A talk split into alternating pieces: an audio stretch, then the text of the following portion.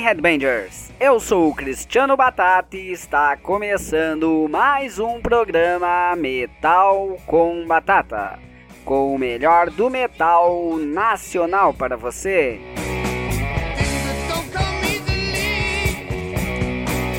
Inicialmente gostaria de agradecer a todos que estiveram presentes na última sexta, na nossa oitava edição do Stay Home Festival, que teve várias atrações, inclusive a Merce Killing, banda entrevistada em nosso programa de hoje. Seguimos nos cuidando e aproveitando todos esses festivais online que estão ajudando a movimentar a cena. Mas vamos para as atrações do programa de hoje, onde inicialmente vamos rolar um som da banda Lockdown, esta banda que é um desejo realizado pelo vocalista João Gordo, do Ratos de Porão, e o guitarrista Antônio Araújo, Corsos e Matanza Ritual. Assim então surgiu essa banda que lançou através da gravadora alemã Nuclear Blast seu primeiro EP, Unholy Ceremony Heretic. Fiquem agora com a música Desprezo da Lockdown e a seguir os integrantes das bandas Arnis Widring e Trioxine apresentarão suas músicas que irão rodar neste bloco. Aqui quem fala é Dan, vocalista e guitarrista da Arnis Widring, Salvador, Bahia.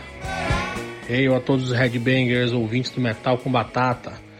Um grande abraço para a galera do staff aí, mandando a mensagem, pedindo para vocês mandarem aí um som da banda pra galera conhecer, valeu? Quem quiser adiciona aí nas redes também. Eu! Show.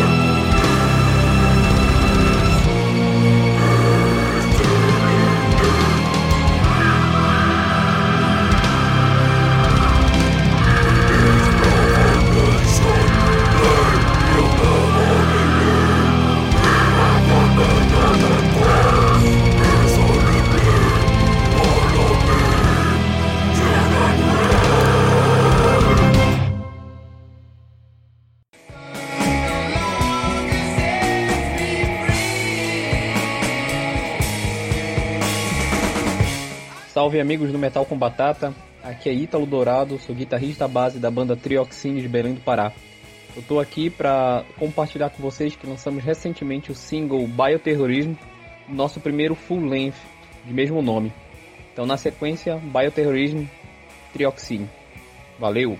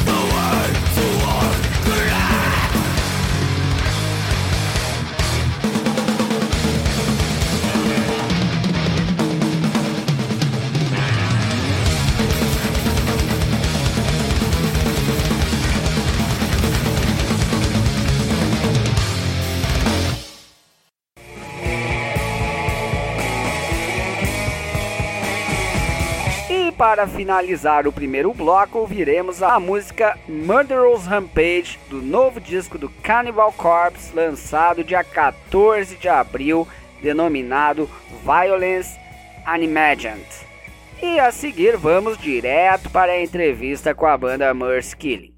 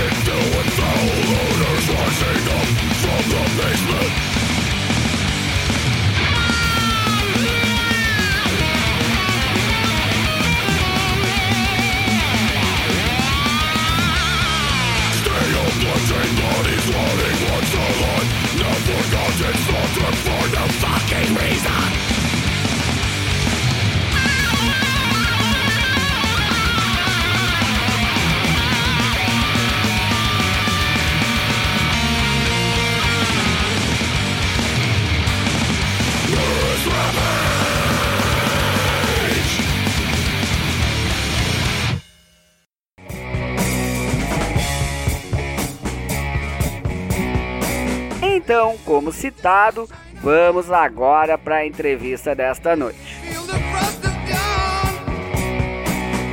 Muito bem, então estamos aqui com os integrantes da banda Mercy Killing, o Léo Bars, baixista, e a Vanessa Rafael, vocalista. Tudo beleza aí, galera? Tudo beleza. Tudo ótimo. Quer dizer, podia estar melhor se a gente tivesse outro presidente, mas isso fica para depois. com certeza, com certeza. Tem que esperar, né, 2022 agora. É. Mas vamos falar de coisa boa, vamos dar uma resumida da história aí da Mercy Killing, a galera conhecer e até mesmo se atualizar relativo a inclusive a atual formação da banda. A banda renasceu no ano passado, no meio da pandemia, quando a gente se viu assim, com, com uma formação desestruturada, né? O Marlon tinha acabado de entrar na banda e, e, a gente mal tinha ensaiado e a gente entrou no processo de, de, de, de isolamento. Aí, sem vocalista, a gente fez alguns convites que não foram acompanhados, né? Aí a gente fez um convite para Vanessa e que, e, assim, de uma forma surpreendente, ela é, é, tirou as músicas um, rapidinho né? Então, tipo, no segundo ensaio ela já estava cantando 12 músicas, né? E a gente já estava gravando é, é, ensaio, filmando para poder lançar nos festivais que a gente foi convidado. Aí eu tive que aprender a mexer com vídeo, né? tive que aprender a mexer melhor com áudio, né? E tudo, como tudo que acontece com a gente, é sempre feito à mão, né? É tudo artesanal, né? Então, a, a, no final das contas, essa demo, né? Essa demo ensaio é uma tentativa de resgate das demos ensaio dos anos 80, mas naquela época as demos ensaio eram horríveis, né? E a gente fez uma, alguma coisa que está com qualidade bem melhor, né? E mostrando o, o, o trabalho fenomenal da Vanessa, do Marlon, do Teixa. É, assim, foi, é um recomeço, é um, é um, foi um belo recomeço. Tá? Então, infelizmente, agora a gente entrou de novo na bandeira vermelha, então todos os, os pré-projetos ficaram mais lentos ainda. Tá? O Teixa, por exemplo, ficou de, de gravar uma guia para a gente esperar sair da, da, da bandeira vermelha para o Marlon gravar a bateria, aí a gente vai gravar tudo em casa de novo, né? Mas, tipo, é, é, é a melhor coisa que a gente tem para fazer, né? Sim, sim, tem que ser. Uh, e o que, que como é que ocorreu a mudança da banda de Salvador para Curitiba? É, vamos, vamos voltar lá para 97, que foi o primeiro racha que teve na banda. Né? Porque assim, ela foi formada por mim e por Bruno Leal, né? É, a gente tinha interesse em comum, mas ele sempre tendeu para fazer algo thrash voltado para heavy e eu sempre tendi para fazer algo thrash voltado para o hardcore, né, para o crossover. Uhum. E a banda entre 96 e 97 é, tendeu muito para fazer algo é, mais trabalhado. Bruno estava ouvindo muito Blind Guardian na época. E aí, por um acaso, a gente teve um músico que eu nunca gostei da presença dele na banda, um guitarrista que, inclusive, eu me recuso a, a citar o nome dele, que criou um mal-estar, uma, uma, uma, uma fofoca interna, sabe? Um negócio bem desagradável. E eu saí da banda. Eu pedi para sair. Bruno teve um, um um momento de, de, de lucidez, né? E me ligou e disse: Não, você sempre levou a banda, o nome da banda muito mais do que eu, sempre foi mais. puxou a banda para aquilo que ela sempre foi. Então ele montou a Pandora a partir daí. Pandora com um N só, é a banda dele, de Salvador. Pediu somente a música Pandora, que eu nunca gostei de tocar, inclusive. E aí eu dei continuidade a Mass Killing. Mas eu recebi em 2000 uma proposta de trabalho aqui em Curitiba. Então eu deixei a banda com o Rodrigo Macedo, que era o baterista que estava com a gente na época, que inclusive gravou cinco músicas do Eutanásia. E ele não deu conta com os músicos que estavam tocando lá. Como eu estava com um projeto aqui de, de, de splatter, né? mas assim, a gente está se conhecendo músicos, né? era basicamente eu, a Stephanie e o, e o, e o Leozinho, né? O baterista. A gente, a gente convidou um guitarrista, o Divon, para tocar com a gente. A gente fez um ou dois shows, como Carcinoma, é o nome da banda. E quando a gente percebeu, a gente estava tocando as músicas da Mesquile. Então eu liguei pro Rodrigo e disse: Ó, oh, cara, vocês não estão fazendo nada, eu vou remontar ela aqui. E aí o Léo e a, e a Stephanie ficaram comigo até 2007, 2008. E eu queria somente encerrar a banda, fazer uma gravação para encerrar a banda, fazer finalmente um CD, porque a gente só lançava demo e tudo mais. E aí entrou o Teixa, tinha, tinha entrado o Bruno, mas não deu certo, o Leozinho eh, voltou a tocar, teve o Bruno que não deu certo, o Teixa continuou, aí a Tatiane né, somou a banda, a coisa tomou um corpo tão grande que a gente voltou a tocar ao vivo, voltou a, a, a correr atrás do, do underground mesmo. Né? E aí a gente acabou. Essa gravação virou o Eutanásia, né? O Eutanásia seria um EP. Né? Mas aí a gente fechou um, um, uma parceria com dois selos, que era uma produção só independente. Aí fechamos uma parceria com o Neves, com a Neves Record e com a Meloma nos discos. E os caras falaram, ó, oh, voltem pro estúdio e gravem mais umas músicas para fechar aí pelo menos 40 minutos, né? Sim. E, é, e aí eu insistia, disse, ah, mas tá da mesma, da mesma tamanho do Raining Blood, mas os caras não me ouviram, né? É, eles me convenceram a aumentar o número, do, o, o, tamanho do disco, que eu achei interessante, me convenceram a fazer, não fazer nenhuma tiragem do disco preto. E isso eu me arrependo de não ter insistido em ter pelo menos 50 cópias pretas, né? Que eu odeio o disco colorido, os discos são vermelho ou verde, né? Sim. E aí saiu em CD, o CD é independente completamente, o, o LP saiu em parceria, é 50% da, da Mercy Killing, é 25% da Melômano, 25% da Neves Records, né? É, eu, se não me engano, com, com o Neves já está esgotado, com o Melômano acho que tem poucas cópias, a gente tem algumas cópias aqui, né? E. E aí. É isso aí. É bonito. Você pegou com o Neves? É. Sabe, sabe que eu nem lembro, ele, ele, ele veio autografado agora. Eu não lembro. Foi. Ah, o Neves pegou com a gente autografado mesmo. Eu acho que foi com vocês. Ah, foi com a gente? Ah, tá. Não lembro, porque normalmente as pessoas compravam com ele, por isso que com ele acabou antes. e aí é, a, gente, a gente tem, né? Depois de ter. A gente usou uma parte das músicas da, da, da formação, da, das formações da Bahia, né? Que for, tem música composta aí de 88, né? É, e as músicas mais recentes. E a gente vai fazer a mesma coisa com a Vanessa, né? Tem, tem muita coisa que a gente quer gravar com ela, né? Essa a demo ensaio é para mostrar o trabalho com ela, né? que a gente é, retomou mais ainda as raízes, fazendo o trash mais agressivo. Né? O Marlon está fazendo uma pegada bem mais hardcore, que lembra muito o nosso baterista inicial, que foi o Bonnie Breaker. O, na verdade, assim, a gente teve baterista antes, que foi o Fábio Canibal, mas para quem colocou a alma de, de HC na época foi o Yuri, né? E o Marlon tem essa pegada mais HC, né? Tem essa pegada mais mais mais punk, né? Sim. E a Vanessa tem a pegada mais old school, mais creator, mais carcas, né? E eu achei que o resultado está muito melhor. A, a, a, volta às raízes com essa, com essa retomada, esse renascimento, é, me agradou muito mais com a Vanessa. Né? E como é que tu conheceu a Vanessa? Foi através de um processo de escolha, assim? Como é que de onde surgiu aí a oportunidade pra Vanessa entrar na banda aí? Primeiro a Vanessa vai contar para ela como ela conheceu, me conheceu, né? Ótimo, vai lá, Vanessa. eu sempre encontrei, na verdade, é, é, encontrei o Léo nas feiras de discos, né? Porque a, a gente faz coleção de LP, né? E mais falar mesmo, acho que foi num evento de conversar, parar para conversar mesmo, foi num evento é, no início de 2020, não foi, Léo? E aí eu fui comprar o LP, o Eutanásia, até pedi autógrafo para eles todos. foi muito legal, mas jamais pensei que eu entraria na banda, né?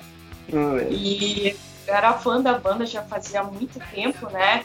Eu sou natural de Belém do Pará e eu já conhecia a banda desde lá do Pará. E a Mercy Killing sempre teve um nome é, forte no norte do país, né? É, muita gente que é do underground conhece, gosta. E eu, quando eu vi, cara, a oportunidade de, de, ter um LP deles, né? Eu não, não perdi a oportunidade. Comprei, né? Pedi para autografar, toda feliz, toda alegre. E foi muito legal, assim. E o, o, o nossa, é um grande amigo mesmo, assim, é uma pessoa que é, nossa, é família mesmo. E o que eu gostei mais é porque desde o início a gente sempre teve uma interação muito de amigo, sabe? De irmão. Ele, ele foi uma pessoa que me, me recepcionou muito bem sabe? Sempre me recepcionou muito bem, sempre com um sorrisão, sempre muito atencioso. Ele e a esposa dele, que estava também no dia lá nesse evento, né? Sempre foram umas pessoas maravilhosas aí e está sendo muito gratificante tocar com eles. Legal, show. Até então, falando, fala aí. então, tem um detalhe também que foi assim: é, eu tinha feito convite para três amigos, né? Inclusive uma musicista daqui de Curitiba que toca guitarra e canta. E eles não deram conta por vários motivos. Não deu, não, acabou não conseguindo tirar a música e tudo mais.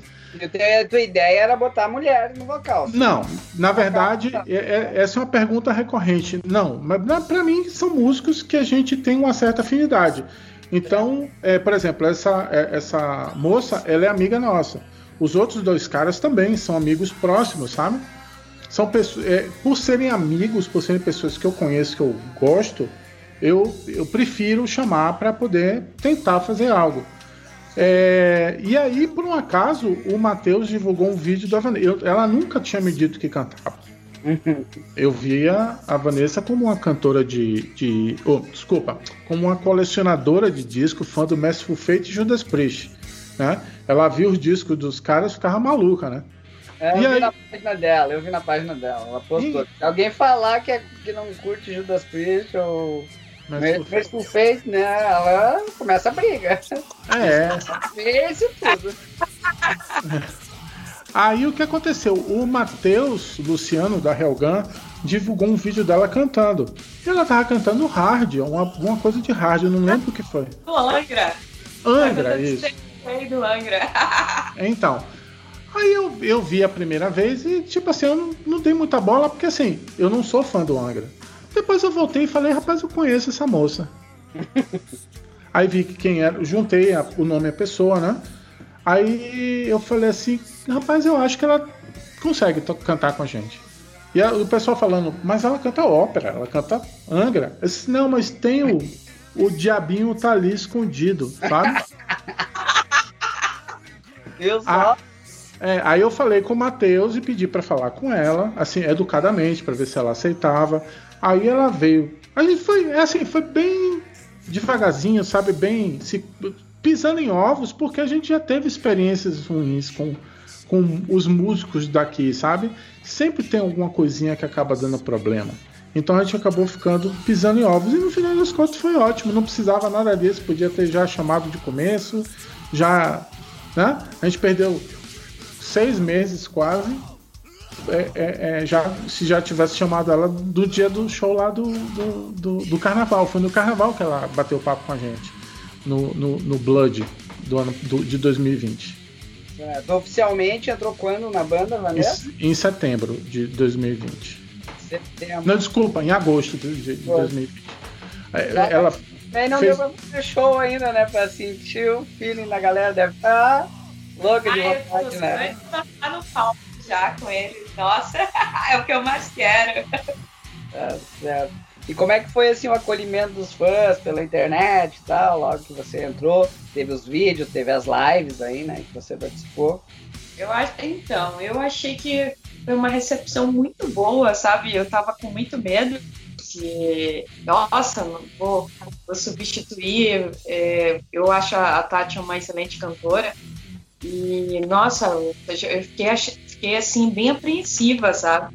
E, nossa, foi uma recepção muito positiva. Eu jamais. Eu pensei que eu não teria uma recepção como essa. Até agora, assim, tudo positivo, sabe? Só críticas, feedbacks positivos e tá sendo uma honra mesmo tocar com eles. Ainda mais porque a Mercy Killing é, é uma grande família, sabe? Eu me sinto muito bem tocando com eles. É, é uma, é uma família de verdade, assim. Legal, show. Até Léo Barzi, logo que eu te conheci, eu estive falando com o Flávio da Leviatã. Com certeza eu posso te mandar um abraço dele para ti, porque ele falou muito bem de ti aí, tem contato contigo, inclusive, né? Sim, a gente se fala quase todo dia, né? A gente tem um, um grupo de velho no WhatsApp. né? E a gente sempre tá tocando. Então, mas assim, eu não tinha certeza, eu não tenho, na verdade, porque eu não lembro, eu não tinha certeza de quando você pegou o disco. Não sei se foi quando a gente bateu o papo ou se você já estava com o disco na mão. Mas a gente conversou em uma. Não lembro nem qual foi o evento, mas a gente ficou tempão batendo papo, trocando ideia. Né? Sobre essa história dos fãs, tem uma coisa muito importante que a gente precisa falar. A nossa base de fãs digital né, é, multiplicou por N depois que a Vanessa entrou. Ó. Oh. Né? É, porque assim, a Vanessa tem o, o, o, o, o, público dela, né? E esse público ficou encantado com a banda. Né? Eu fiquei, assim, para você ter uma ideia, né? eu tô acostumado a sentar e gravar as fitas da banda uma por uma. Eu tô acostumado a responder as mensagens dos, do, do, pessoal na internet um por um. Nunca deu trabalho, nunca, nunca incomodou. né? Eu não, consigo, não tenho mais controle do Instagram, é, é ela que resolve. Porque virou, um, é, virou uma loucura, velho. Uma loucura. Eu não consigo, não, não dou conta mais. Né? Porque é, alguma coisa, obviamente, né? além do talento dela, além do, do, do, do, do magnetismo que ela tem com, com os fãs dela, ela trouxe um monte de fã para a banda que são pessoas que eu nunca imaginaria que ouviriam a gente. A gente tocou alguns festivais com bandas mais melódicas, né? Que não fazem parte em nada da nossa, do, do, do, do nosso meio, sabe? E o pessoal ouve, o pessoal compra material, tá ouvindo. É, as meninas comentando que naquela parte da música ficou legal. Então, é assim, é incrível. Então, assim, digitalmente falando, é, a Vanessa engoliu a banda toda, assim, de todo esse período. Né? Obviamente que eu não estou falando daqueles fãs que, que chega no bar plantando bananeira bêbado, né? Que esses caras é bom nem que chegue perto dela, porque vão acabar vomitando em cima dela. Mas o... essa galera aí tem uma. Tem uma. Um, um, um, assim, teve uma química hein, dela, é, dela na banda que eu fiquei impressionado. Nunca imaginei um negócio desse. Legal, show. É muito simpática, carisma e mais ainda, toda a qualidade técnica vocal aí, impressionou a galera, todos os seus fãs que já tinha, ajudou aí com certeza. Mas vamos então com dois sons aí, pedir pra Vanessa pedir aí pra encerrar o primeiro bloco. É, sufrágio e tumulto. Isso aí, então. Vamos lá então com um sufrágio tumulto da Mercy Killing pra finalizar o primeiro bloco. Valeu!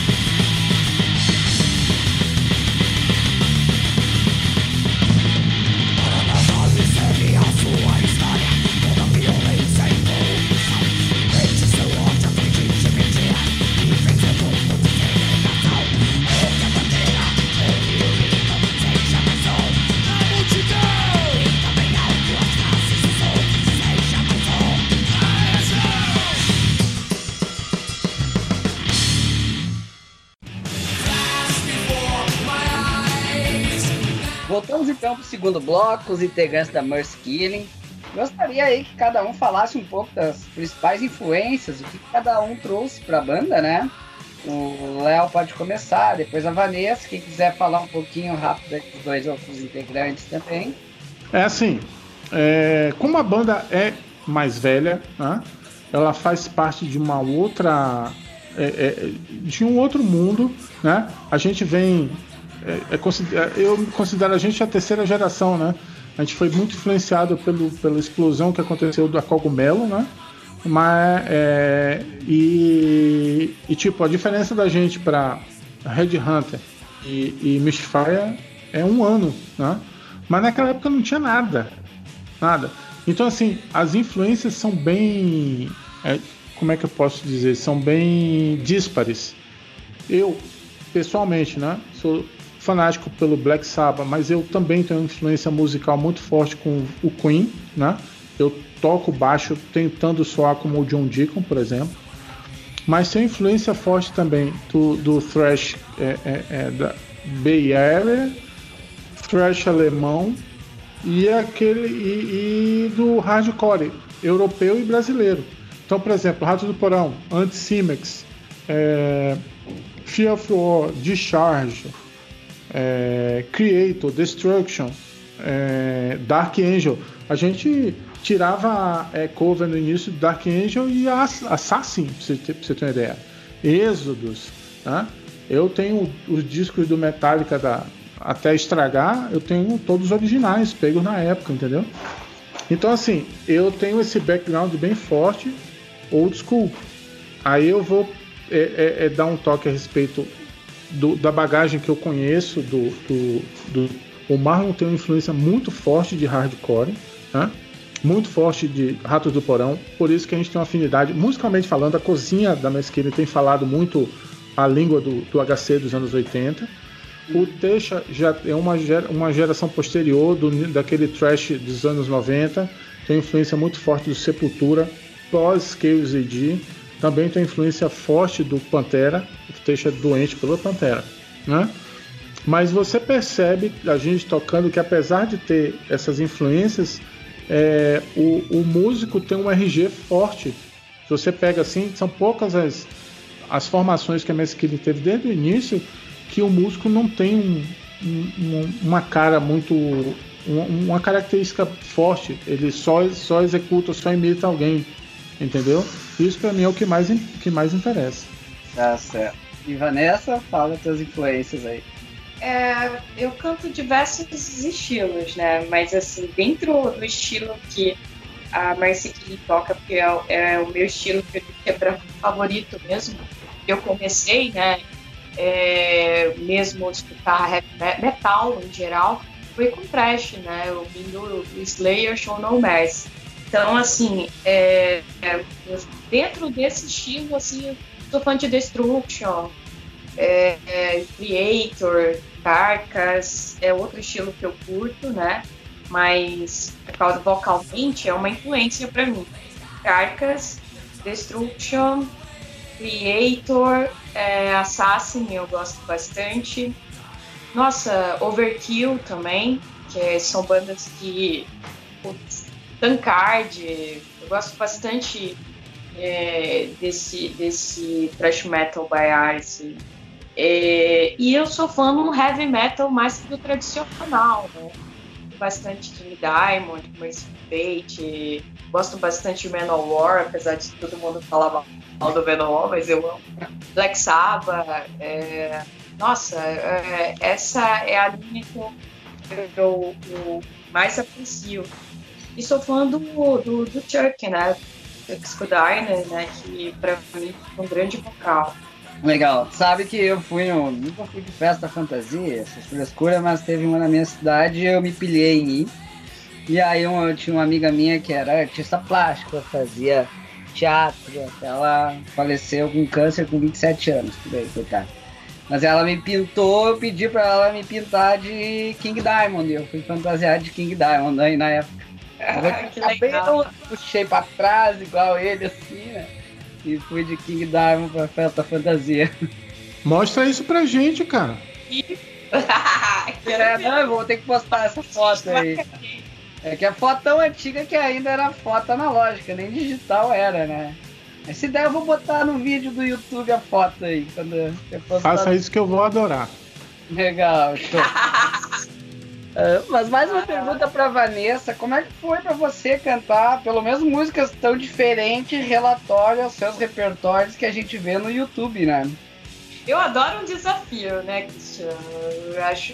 Eu gosto de desafio vocal, né? Assim, eu sempre curti, como eu falei para você. Eu comecei curtindo é, trash. Eu sou fanática, sempre amei o estilo. Tanto que eu já conhecia a Mercy King de muito tempo mesmo, sabe? É, desde lá de Belém do Pará, né? Guri, adolescente, eu, eu sou fã, sou fã mesmo do estilo, mas jamais imaginei que eu cantaria thrash metal. Foi uma coisa assim inédita para mim, porque eu sou cantora lírica, né? Eu, vivo de, eu faço óperas, faço não na atual conjuntura, né? Devido a tudo que está acontecendo, né? Mas, cara, eu canto ópera, né? Adoro o hard rock também. Estilo glam, assim, eu gosto bastante. É, eu sou bem eclética, para falar a verdade. Mas, cara, tá sendo uma experiência incrível. Mas eu sempre brinco, né, com os meninos que eu não reconheço essa Pazuzu. Quem é essa Pazuzu que tá cantando? é uma coisa muito nova pra mim. Sabe? Eu não me reconheço, para falar a verdade. Eu ainda tô naquele processo de reconhecimento. É, mas, cara, melhor experiência de todas que estou tendo e é legal sair da zona de conforto. E é isso que está sendo muito bacana e eu estou estudando muito mais, sabe? Drive, estrutural, tudo, né, em relação. E é incrível quando você conhece mais a fundo sobre fisiologia vocal, quando se trata. É, porque, como eu, eu sou muito estudiosa nesse sentido de técnica, né? É incrível estudar distorção vocal. Sim, pois é. E você se preocupou relativo ao cuidado com a sua voz quando começou Nossa. a cantar na Mercy? Inclusive, quais dicas que você dá quanto a isso, né? Eu estive vendo outras lives do Derek, do Sepultura, que dorme antes do show. A Fernanda, atual cripta, também cito mesmo. Inclusive abandonou a bebida alcoólica, porque viu que estava prejudicando a voz. É, é, eu também sou professora de canto, né, e técnica vocal. Então, até o, o, sempre busquei ter saúde vocal. Claro, é, dormir, mas assim, o que me ajuda mesmo na técnica, no, no que é voltado, por incrível que pareça, é a técnica que eu aprendi no canto lírico. O canto lírico me ajuda na distorção vocal, por incrível que pareça. E a, o, tudo que eu já faço no canto como cantora lírica, eu tomo o mesmo cuidado com a Mercy Kine, sabe? Cuidado vocal. Então, assim, é, inicialmente é, foi difícil, né? Não vou dizer que foi fácil. Foi, inicialmente eu ainda estava em processo de estudo. Mas hoje em dia, nossa, você não tem noção, é, é bem mais prático e bem mais tranquilo de cantar e além eu ter ainda utilizado a, a técnica dos cuidados que eu utilizo com o canto lírico. Certo. Então, quem quiser saber melhor como cuidar da voz aí, entre em contato com a Vanessa e faça umas aulas aí de voz com ela. uh, pro Léo agora, então. Lá em 93, 95, a Muskini lançou suas fitas demo, né? Toxic Bear, Living in the Madness. Acredito que em fita cassete na época, né? Qual a diferença que tu vê daquela época para hoje, lançamento do material por bandas underground? Assim, era natural para mim, como músico. Na verdade, eu não me considero músico, né? Um tocador em uma banda, um integrante de uma banda underground, né? Era natural a gente fazer as coisas à mão, tudo à mão, tudo artesanal. Só encurtando a história que é bem longa, a Live My Madness é uma, é uma demo que teve uma, uma tiragem de 500 cópias e eu acabei ficando sem nenhuma. Mas eu comprava as fitas, as fitas virgens, de 46, de 30 minutos. Existia fita de 30 minutos, mas a Live My Madness dá 10 minutos de cada lado. Então eu fazia 10 minutos, as, as três músicas, cortava a fita, emendava, abria a fita, emendava, Sim. colocava o selo dentro da fita, porque a gente não tinha impressora para imprimir coisa adesiva. Fechava e a gente e assim, ah, você é meu amigo, eu ajudo você a fazer isso aqui, você me ajuda porque seu pai tem uma, um- um- uma, uma gráfica e imprimiu as capas. Aí, por exemplo, eu tinha, existia a CIA e a CIA tinha uma, uma, uma embalagem para vender roupa, né? Aí, tipo, eu precisava comprar uma camiseta. A CIA tava vendendo camiseta preta lisa. Eu ia lá, comprava uma camiseta e colocava dentro da sacola 20 embalagens de papelão. Por quê? Essa embalagem dava para mandar, cada embalagem dava para mandar duas fitas pelo correio. Aí o primo de uma amiga nossa tinha um, um amigo no correio, tinha um amigo na verdade que trabalhava na empresa que era é, é, é, associada, tinha, tinha um contrato com o correio e se a gente entregasse uma vez por mês as fitas, ele enviava de graça. Então a gente repassava esse frete gratuito para quem comprava fita, né? Ou para as revistas. Então assim, isso era o artesanal o underground para mim, né? Juntar dinheiro para gravar um LP era coisa para nossas bandas do, é, é, é, do coração. Por exemplo, Zona Abissal. No dia que eu comprei o primeiro LP da Zona Abissal, o único LP da Zona Abissal, eu quase caio com as quatro rodas para cima e tudo mais. Existe uma facilidade muito grande de você gravar algo, lançar na internet. Você grava e coloca no assim, eu, eu tô ficando cada vez mais é, averso ao Spotify e as, as plataformas de streaming oficiais. Mas isso é assunto para outra conversa. Mas você colocar em qualquer plataforma de streaming, de preferência que seja a tocaia do, do pessoal da Jacal lá de, de, do interior da Bahia, de Itabuna, melhor, que é gratuito né, e o trabalho dos caras é muito bom. Então, é, é muito mais fácil. É mais fácil, por exemplo, eu consigo editar, mixar, é, masterizar uma música e lançar. Quando antes de ter a pandemia, era mais fácil chegar no estúdio, fazer uma gravação, gravar a bateria ali, o baixo ali e tal. O grande lance é que hoje o compromisso do público é esquisito. É muito esquisito. Né? Eu, é- é- é- eu gosto de representar bastante essa, essa minha estranhe, essa estranheza que ficou entre público e, e bandas com a visita da Merskilling a Salvador em 2016. A banda ficou quatro anos sem ir. Quando tocou lá em 2014, no palco do rock, 6 mil pessoas. Quando tocamos num bar em 2016, menos de 50 pagantes. Aí a gente foi para Serrinha e para Itabuna e os shows estavam os shows estavam lotados. Então é, é- eu não consigo entender isso aí. E Quando eu vou num show, seja lá de que banda for, eu me preocupo sempre em pagar o ingresso, em comprar um material para ajudar a divulgar. Né? Se eu não vou, mas eu gosto da banda, ouvi falar, eu sei que a banda está na correria, eu ajudo. Tenho visto muita banda que recebeu uma ajuda muito grande de pessoas como eu e não retribui esse, essa ajuda, então essas bandas eu não ajudo mais. Né? Pod- Poderia citar aqui 100 bandas que eu vi isso acontecer, mas não precisa. Então, é, hoje em dia, apesar da gente ter uma facilidade de produzir o material, o underground ficou estranho. Ainda tem gente hoje, por exemplo, os caras com meia idade, um pouco mais novos, um- e- ou principalmente os mais velhos, eles acham ainda que podem entrar no show sem pagar. Aí você pega, por exemplo, a gente estava falando do Flávio, né? Você pega, por exemplo, o Flávio, Flávio é uma entidade, porra. A gente ouve Leviatã antes de. Eu ouvia Leviatã antes de, ouvir, de aprender a banda a tocar. De aprender a tocar.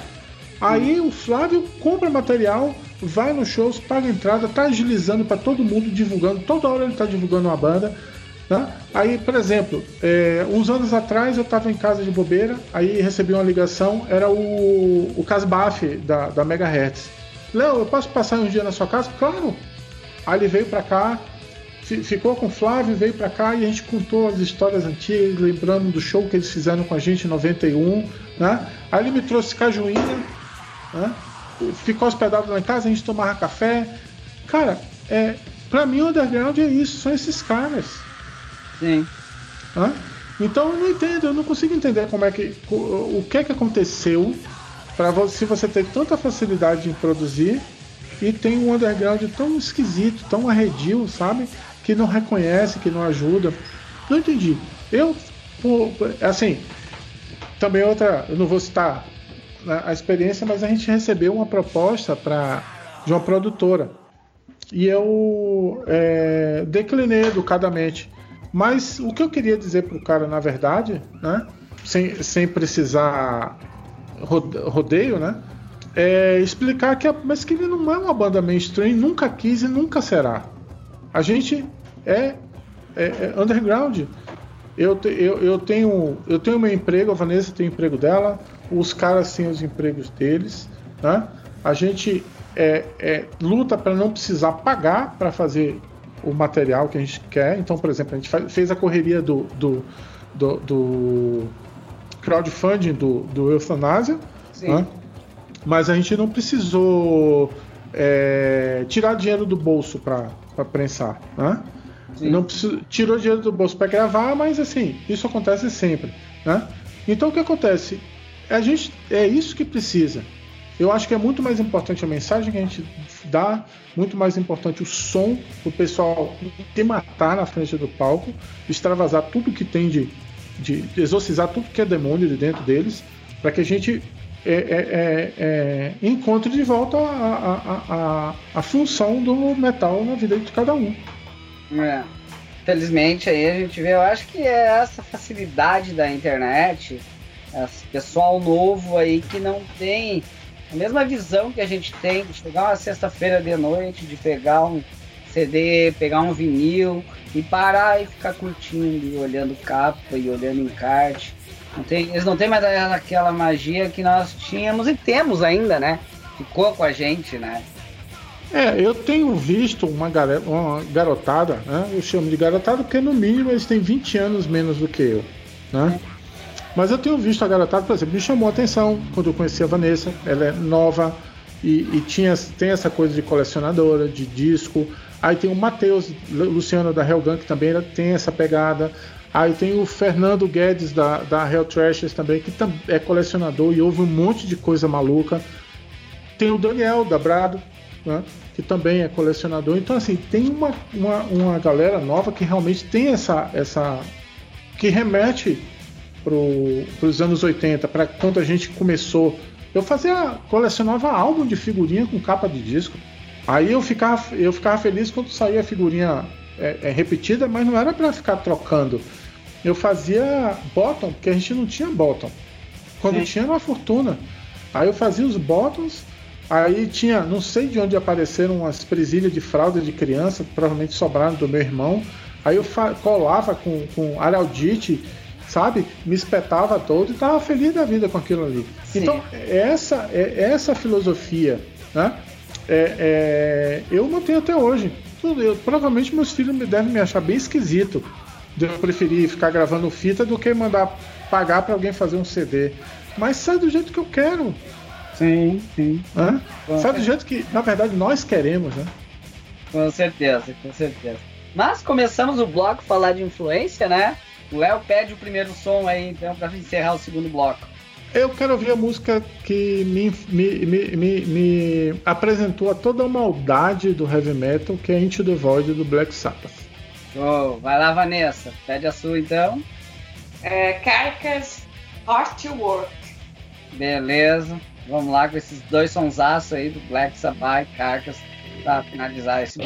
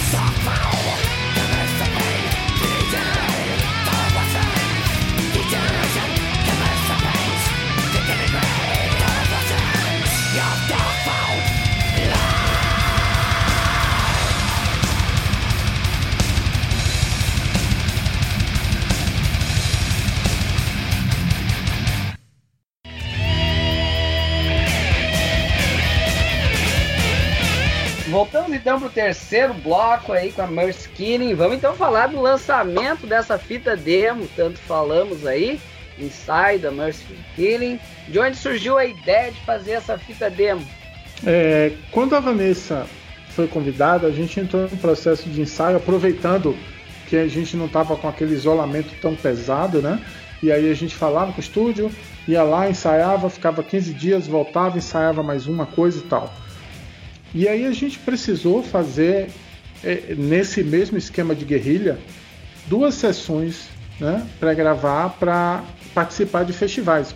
Como eu comentei, a Vanessa teve esse magnetismo todo com, com é, público diferente e tal, então a gente estava sendo convidado por vários festivais.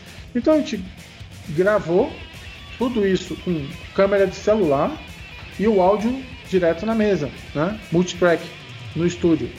Só que assim, a gente não tinha grana para pagar pro cara editar, mixar. Então a gente teve que ensaiar, tocar. E o que saiu na gravação é a cara da banda. Tem erro, tem falha de andamento. E é isso aí. Né? Eu acho que é muito mais é, autêntico do que qualquer outra coisa.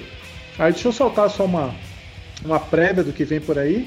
Nessas sessões de gravações, enquanto a gente estava fazendo gravação daqui, gravação dali, eu e o Marlon a gente gravou as bases, né, a bateria e o baixo de três músicas que serão o nosso próximo EP. A gente quer lançar inclusive em compacto, 7 polegadas.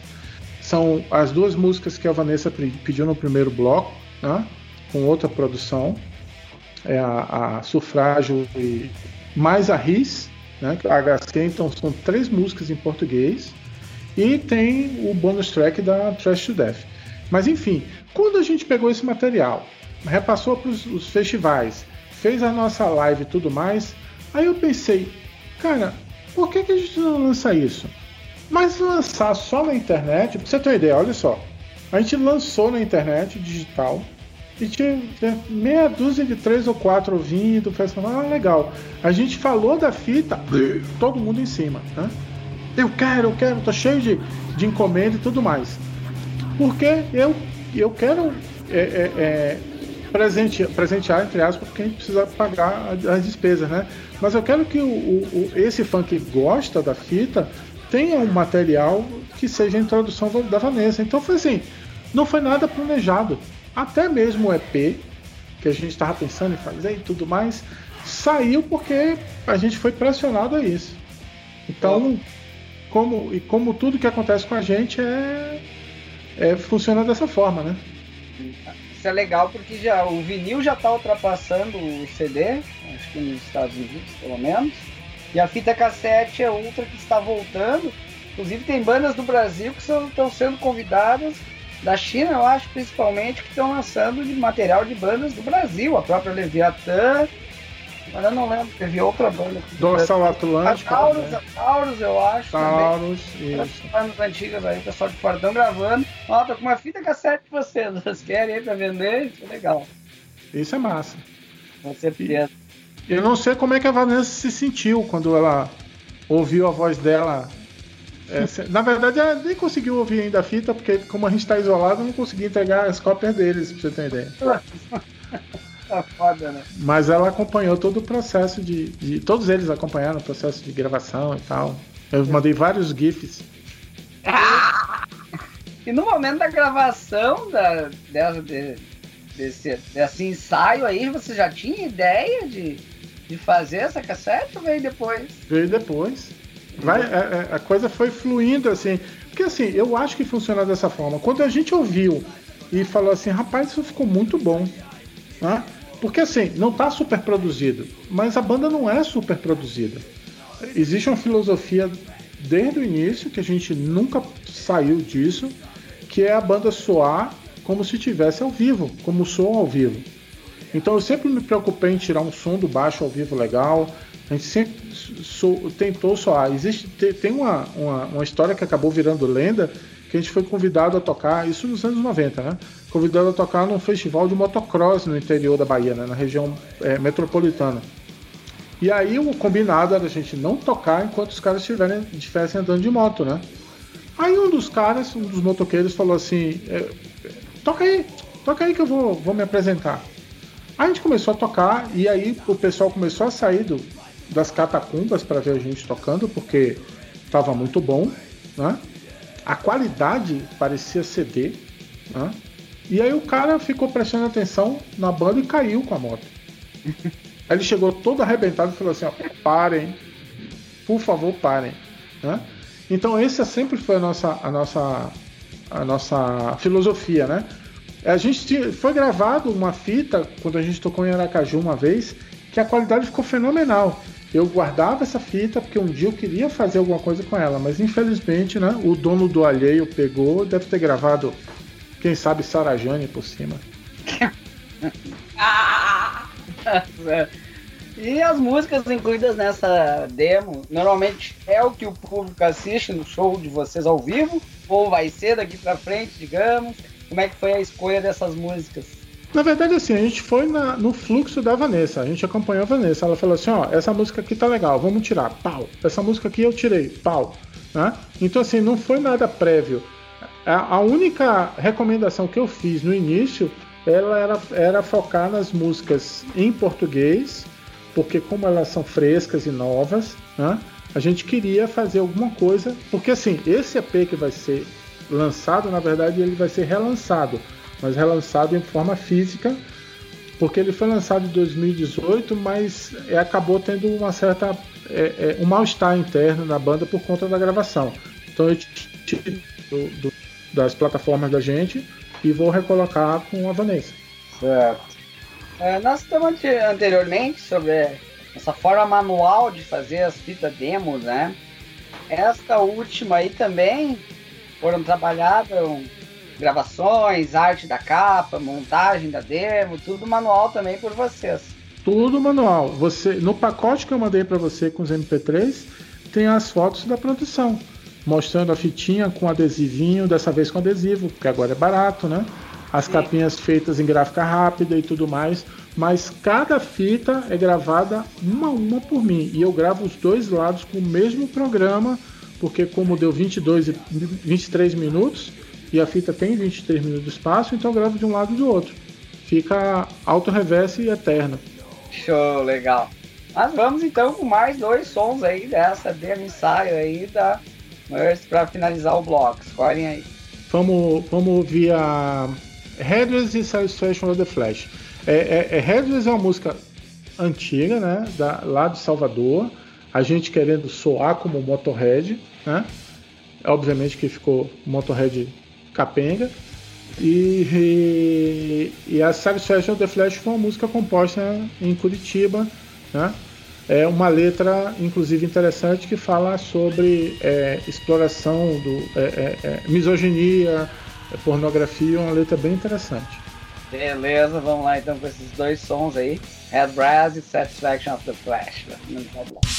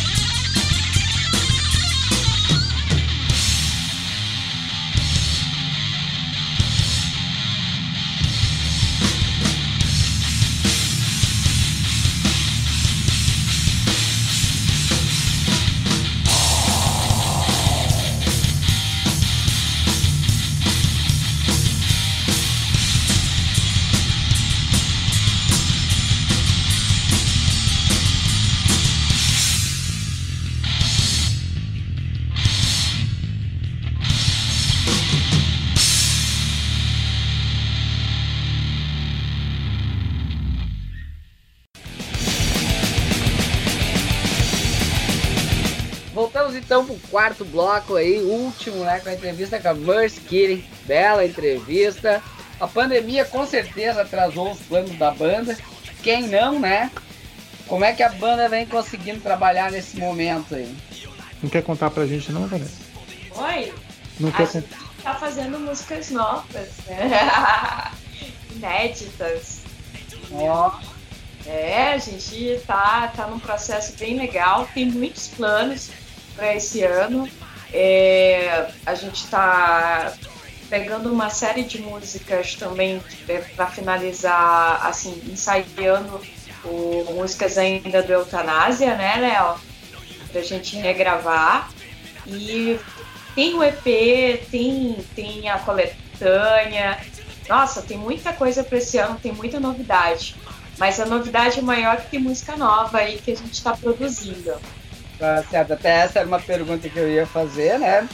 Lançamento de disco full, a princípio não. Vão trabalhar com coletâneas e um EP, seria isso? É, na verdade, a essa coletânea que a, gente, que a Vanessa se referiu, a gente vai é, recalchutar grava algumas gravações que a gente fez nos anos 90, né? Que estão disponíveis na internet, mas a gente quer fazer uma prensagem menor, né? Com a capa nova, com, com remasterizado, né? Que são as gravações da WR e a demo Living My Madness, né? Talvez com, com, com bônus, né? A capa tá fantástica, né? O nome vai ser Born to Kill, né? E e assim, a gente está só esperando lançar primeiro o EP, que é nosso projeto né, é, é, é, é principal para agora. Essas músicas novas, tem música que está sendo composta, linha vocal composta exclusiva pela Vanessa. Né? É, então, é, esse, todo esse, é, esse envolvimento, toda essa, essa, essa integração da gente, a gente está colocando mesmo eh, estando afastado. Mesmo está complicada, eu tenho uma certa dificuldade em agir como outras bandas que eu respeito bastante, que fique bem claro, mas eu não consigo é, explorar é, a pandemia como a, é, estratégia de mercado, porque inclusive a Mesquita não tem estratégia nenhuma de mercado. Né? Eu, eu louvo as bandas que estão lançando material falando da pandemia, mas eu acho que pra gente não é a hora. Pra gente a hora é conseguir combater o fascismo que está no Brasil. Então, é, o EP fala sobre o massacre dos professores aqui em Curitiba em 2015, que é a tumulto. Sufrágio fala sobre a má, é, é, é a, o, uso do sufrágio, né, do voto, como uma arma, né, e o uso de ferramentas é, é, é de, como, como de redes sociais para alienar, para obliterar as pessoas, né? E a gente sempre se questiona como é que a gente chegou nos anos 2000, ao invés de ter carro voador, a gente tem gente ainda defendendo terra plana, né? Então, isso para isso pra gente sempre incomodou, sempre, sempre foi complicado. As letras agora, Cristiano, estão mais diretas. Você pega, por exemplo, Riz. Riz é um, é um, é, é, é um exercício literário, né? É, é, tem, tem palavrão, mas tem, tem construções de, de, frases que não são usadas mais. Né? E agora a gente foi obrigado a escrever letras diretas, né? mais soco no estômago, pra, porque não adianta, senão as pessoas vão ficar, vão pro show e ficar indignadas quando a gente xingar o, o, o, o excrementíssimo, xingar o, o, desgra, o assassino, né? Aí o cara falou assim: Nossa, eu nunca vi que vocês são políticos. Você, por favor, velho, se você se incomodar, eu compro seu disco de volta. Aconteceu lá no, no, no, no carnaval. Você tá chateado? Eu pago de volta. Quanto foi que você pagou? Eu dou até mais. Sabe? Sim. Porque é, é, essa é a minha situação. Essa é a nossa situação. De ser sempre contra esse estabelecimento escroto. Tá certo. Concordo plenamente também. Uh, vamos fazer assim, ó. Infelizmente a Vanessa vai participar do outra live então, deixar um espaço aí pra Vanessa dar os agradecimentos aos fãs da banda, todos os amigos aí, dar tchau aí. Depois gente, do Léo finalizamos. Gente, continue ouvindo a nossa banda, tem grandes novidades para esse ano. Gente, quero, quero deixar um beijo aí dos componentes da banda, que aqui é, é família, mais que é família. E Continue ouvindo, continue nos dando apoio aí nas redes sociais. Grande abraço e valeu, Cristiano.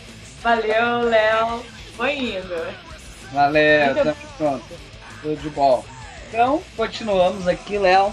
Vamos falar, e a banda começou as comemorações dos 33 anos da banda com uma live realizada em março, que seria uma das ações comemorativas ao aniversário. E falava em outras ações relativas a isso. Querendo citar quanto a isso? Assim, é, esse lance de aniversário é, é, é uma é uma é uma é, é, uma alegoria, né? Porque na verdade, assim, apesar da banda tá, tá completando 33 anos, né? É, agora em maio, né? A gente não tem muita coisa para comemorar, né? Eu que nesse ponto é, é, é, eu sou bastante mal-humorado, bastante negativo, né? Mas é, com isso é, eu estou juntando é, essa data comemorativa, né? Mais ou menos, e juntando também o fato de, de eu ter uma preocupação muito grande em criar uma cronologia histórica da cena da Bahia e também da cena de Curitiba. Então eu estou começando a colher vários é, é, é, depoimentos de pessoas que têm uma relação é, é, direta com a gente. Então uma, a live que a gente fez no dia 6, por exemplo, que seria paga, a gente em cima da hora desistir, ou vamos fazer, não vamos cobrar porra nenhuma, porque vai ficar complicado. Deu bastante gente por conta disso, porque a gente sabe que se o cara não ia pro bar, né, para tomar uma cerveja, ele não vai pagar nem um real para poder ver a gente. Então vamos fazer de graça mesmo, dane-se. Mas é, a, esses, é, é, é, essas coisas, né, todo esse bate-papo e tudo mais, vai acabar gerando é, um documentário, um mini documentário. Mas eu não quero focar na banda, eu quero focar na cena. Obviamente que a gente vai usar a, a, a nossa exposição, né? Mas eu quero falar bastante porque assim, existem muitas bandas da Bahia que a gente viu ao vivo ou que a gente ouviu falar que não tem nenhuma, nenhuma, nenhum registro. Né? E a gente, por exemplo, teve uma sorte absurda de, de ter o primeiro show registrado. E esse primeiro show é, não é só. Na verdade, o som é, é, é, somente uma, uma parte da coisa. Você vê as pessoas que estão. Que, estão, que a gente tem ligação até hoje no público. Aí você vê, por exemplo, o Pedro Silva, é, o Tripa, que escreveu a letra de, de Ghost of Perdition. Ele tá no público com seu bonezinho Jesus Salva, né? Que ele ia para show de black metal com esse, com esse boné, dando um, é, é, um depoimento 30 anos depois, é, professor de filosofia, cientista político. Então, assim, é, essa história que a gente quer trazer para cá, não é a história da Mesquine propriamente dita, mas a história do underground que a Mesquine está inserida. E como a gente está em Curitiba desde 2000, esse é, é, underground também tem que ser chamado à tona. Né? Aí tem um projeto de um documentário de uma garota aqui de Curitiba, Karina. Né? Tem um projeto de um livro também, que eu não vou citar porque eu não sei se eu posso, eu só lembrei de detalhe. Então, assim, e tudo isso vai ser é, é, amarrado com a nossa experiência, né?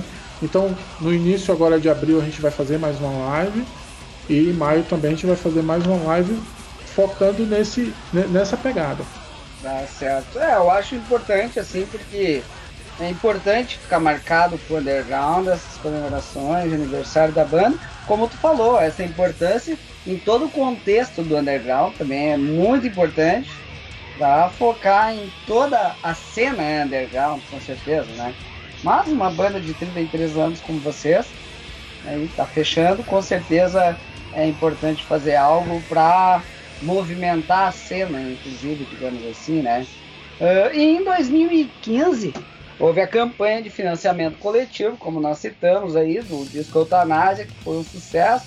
De repente pode ser uma saída para a banda, vocês pensam em fazer algo futuro relativo a isso? É, como o nosso site é totalmente independente, a gente tem um site que a parte da, da, da, de Facebook, de Instagram, tudo, né? E tem uma lojinha lá, nunca vendeu nada, mas tem uma lojinha lá. E eu penso em puxar uma, uma, um financiamento coletivo pela plataforma que tem no site. ela está lá esperando a oportunidade. Aí a gente levantou agora até agora oito selos interessados em, em, em colar com a gente para fazer o, o compacto, né?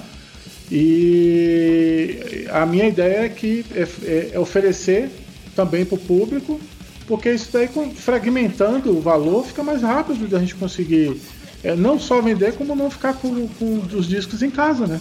E que isso é importante, né? Sim, sim, com certeza.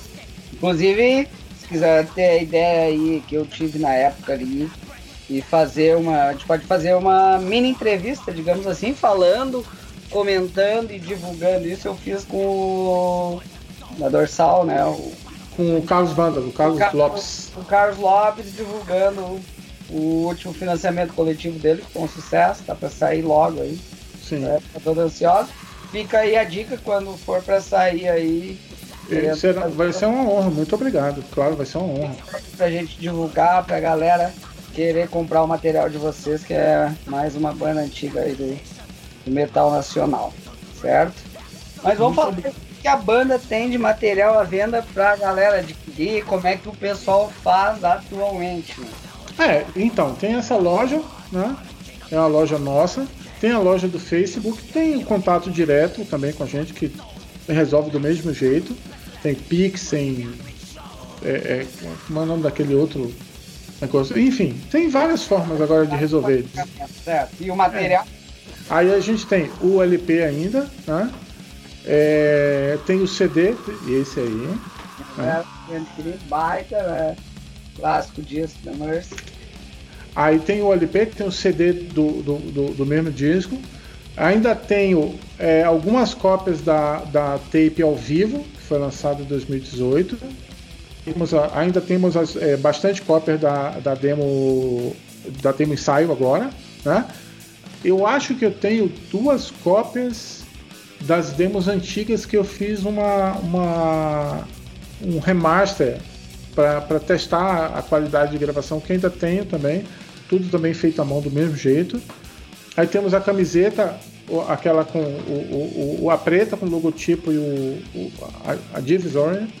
E temos a camiseta, a, a Raglan, essa tem bastante, tem vários números, é, com a capa do Eutanásia. Né? Até tem bastante coisinha assim. Quanto é que tá a fita demo? É 25. 25 essa fita demo que nós citamos aí nessa entrevista. Isso. Essa que você vai mostrar algumas músicas na, na... Isso aí. pra gente. Uh, então, vamos deixar a Vanessa que já fez sua despedida agora, deu seus agradecimentos. Deixar o espaço para ti dessa bela entrevista aí.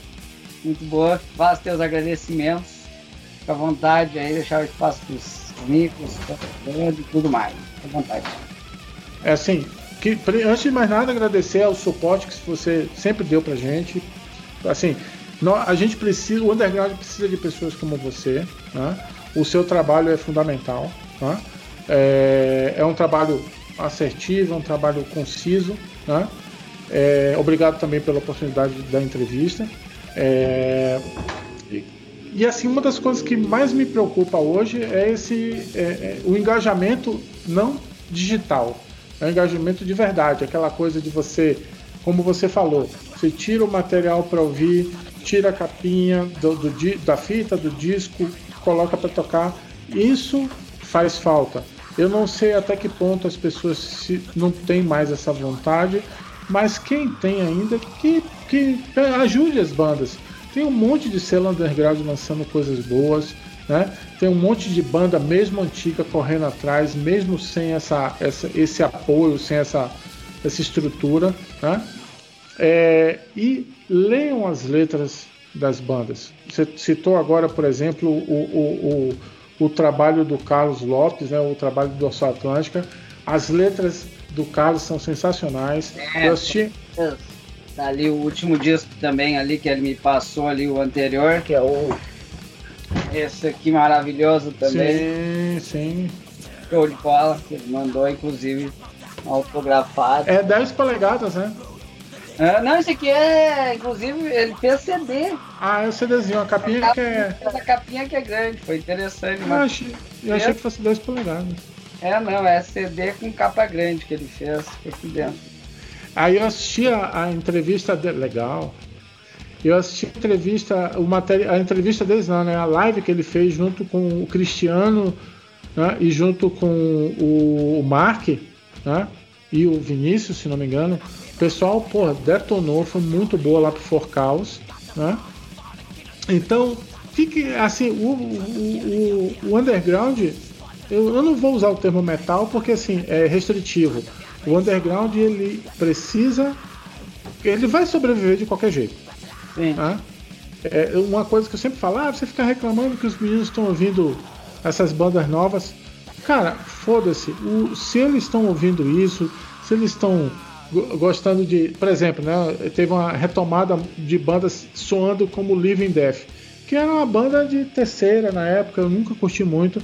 Pô, mas é massa você ver os caras tocando no palco, bicho. É massa você ver os caras botando, botando os spikes usando couro. É legal, mesmo também os caras de camiseta e jeans, ou os caras tudo rasgado.